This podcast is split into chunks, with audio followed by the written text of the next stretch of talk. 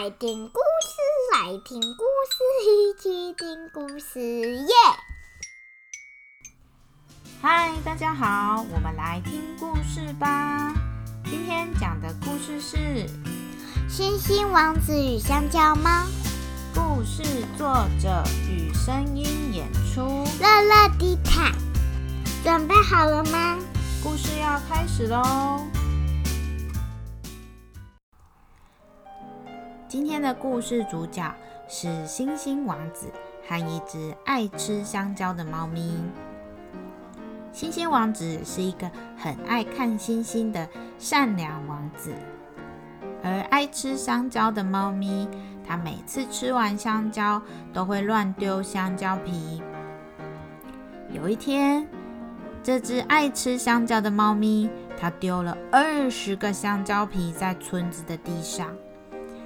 环境变得非常的脏乱，又有苍蝇，还有虫虫，甚至这些香蕉皮害很多村民不小心踩到滑倒了。哎呦呀！哎呦！哎呦！哎呦呀！村民们实在太生气了，他们把猫咪丢到河里面。救命啊！救命！救命！我不会游泳。星星王子听到了猫咪的呼救声，他把猫咪救了起来，然后把猫咪带回城堡里照顾。星星王子对猫咪很好，他知道猫咪很喜欢吃香蕉，所以他买了很多的香蕉给猫咪吃。城堡里的大家都叫它香蕉猫。香蕉猫有非常多的香蕉可以吃。它很开心，它一直吃，一直吃，但是它也一直丢，一直丢香蕉皮。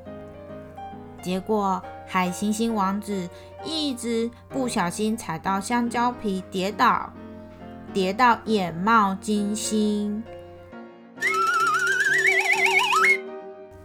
星星王子身上多了很多的淤青，还有欧链包包。在旁边的卫兵看到了，他问王子说：“王子，香蕉猫丢香蕉皮害你跌倒，你不会生气吗？”“嗯，虽然有点痛，但是我最喜欢看星星了，所以没关系啦。”“生气没关系的，生气是为了保护你不受伤啊。”“但是我喜欢香蕉猫。”我我不想伤害它，生气也可以好好说啊，好好说就不会伤害到对方了。我相信香蕉猫会听你说的。是呀，我愿意听，我也愿意保护你。那如果可以，我希望香蕉猫不要再丢香蕉皮了。